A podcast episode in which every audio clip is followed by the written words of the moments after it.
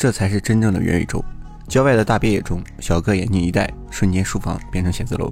刚才还是居家环境，现在成了办公室，周围坐满了同事，现实中天各一方，眼下却咫尺之间。看到这里，我一拍大腿，这才是上班呢。通勤只有卧室到书房的距离，见客户再也不用赶高铁，买房不用 CBD，哪里都是我的家。很遗憾，这个场景距离2022年还有多远，我也不清楚。但从这一个个美好的科幻宣传片看下来，总觉得这个世界离我们不是很远，要不然那么多互联网巨头啥都不搞，非要搞元宇宙呢？元宇宙是什么？目前从各个大厂的表现来看，元宇宙貌似就是趋势，就是下一代互联网。按照主流的说法，就是最初的互联网在电脑里，大家乐呵呵，很纯粹的用电脑打游戏、发邮件。如今的互联网在手机里，除了不能造钱，几乎所有花钱的项目都在手机里能搞定。那元宇宙是什么呢？就是未来的互联网。利用这个互联网平台，把能虚拟化的都给虚拟化，然后搬到你的面前。现在买东西，要么去线下买，要么在手机上买。那元宇宙就是这二者的结合体，既能有近似线下挑东西的体验，又能有线上购物的便捷。那这个场景离我们还有多远呢？上期视频我们提到了一个词，全真互联，是 Pony 哥在2020年提出来的。我对这个词并不是很感兴趣，反正元宇宙、全真互联、虚拟现实。互联网三点零，这些说到底都是同一个东西，只是大家对未来的一种愿景的命名。说小点就是虚拟现实，说大点就是一个方向而已。名字我倒是不太感兴趣，但是 Pony 哥有几段话让我觉得，这应该就是各个大厂投入元宇宙开发的最重要的原因。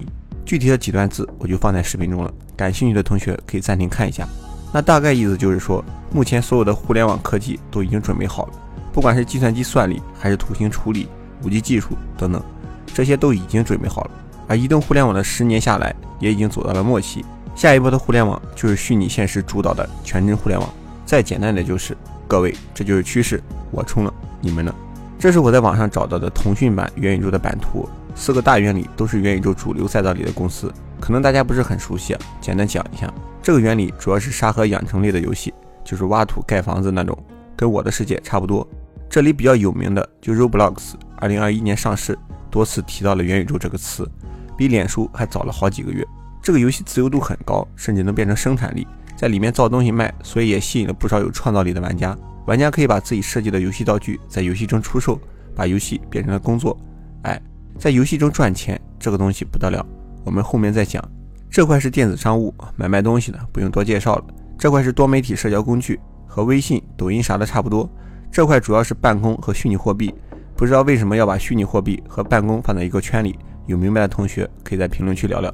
那这四个元交集的 iPad 就更厉害了，一看就是元宇宙赛道的种子选手。最出名的两个东西，一个是堡垒之夜，一个是虚幻引擎。堡垒之夜就是边开枪边盖房子的那个游戏，尝试过几次明星虚拟演唱会，各种在游戏中炫技。游戏其实还好，关键是他们家有虚幻引擎。不少玩游戏的同学应该会很了解，这个引擎可以拿来做游戏、拍电影，场景非常逼真。那说到逼真，不就是元宇宙最重要的点吗？所以看了这几个圆，你有没有发现